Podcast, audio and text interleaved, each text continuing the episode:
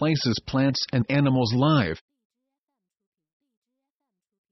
Plants and animals live in the deserts.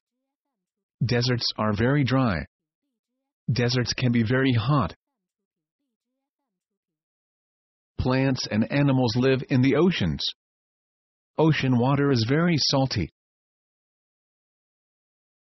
Plants and animals live in the mountains. Mountains are very tall and steep. Plants and animals live in the plains. Plains are very grassy and flat. Plants and animals live in rivers. River water is not salty. Plants and animals live in rainforests. Rainforests are very wet. Plants and animals live in the tundra. The tundra is very cold. The tundra has no trees. Plants and animals live all around the world.